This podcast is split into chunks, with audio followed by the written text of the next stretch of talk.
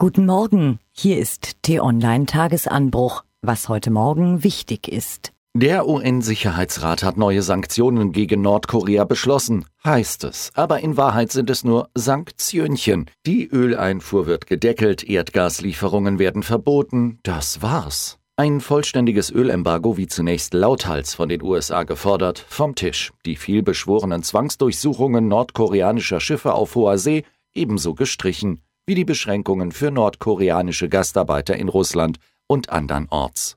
Solange sich Kim auf den Schutz Chinas verlassen kann, wird die Dauerkrise wohl nicht enden. Ein Kommentar dazu von Gerhard Spörl, jetzt auf t-online.de. Der diplomatische Sprecher des Auswärtigen Amtes spricht inzwischen von einem Albtraum. Schon wieder sind in der Türkei deutsche Staatsbürger festgenommen worden.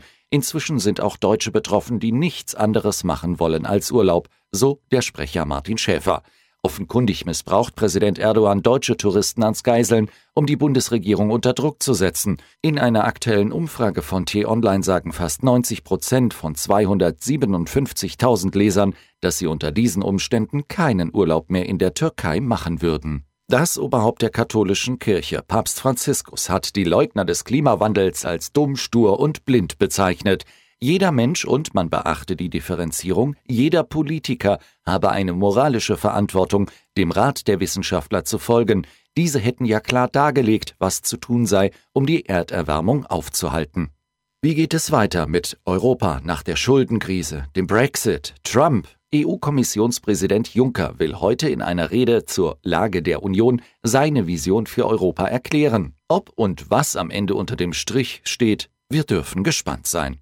Serdar Somuncu meint es Bier ernst. Er will für die Partei als Kanzler in den Bundestag. Vorher muss er noch rasch das Direktmandat im Berliner Bezirk Kreuzberg-Friedrichshain klarmachen, wieso er sich trotz 17 Konkurrenten als Favorit sieht, was er über die Türkei denkt und warum die Partei überhaupt nicht lustig ist. Das hat er im Interview verraten, das heute Nachmittag zum Nachlesen zu finden ist. Wo? Natürlich auf t-online.de.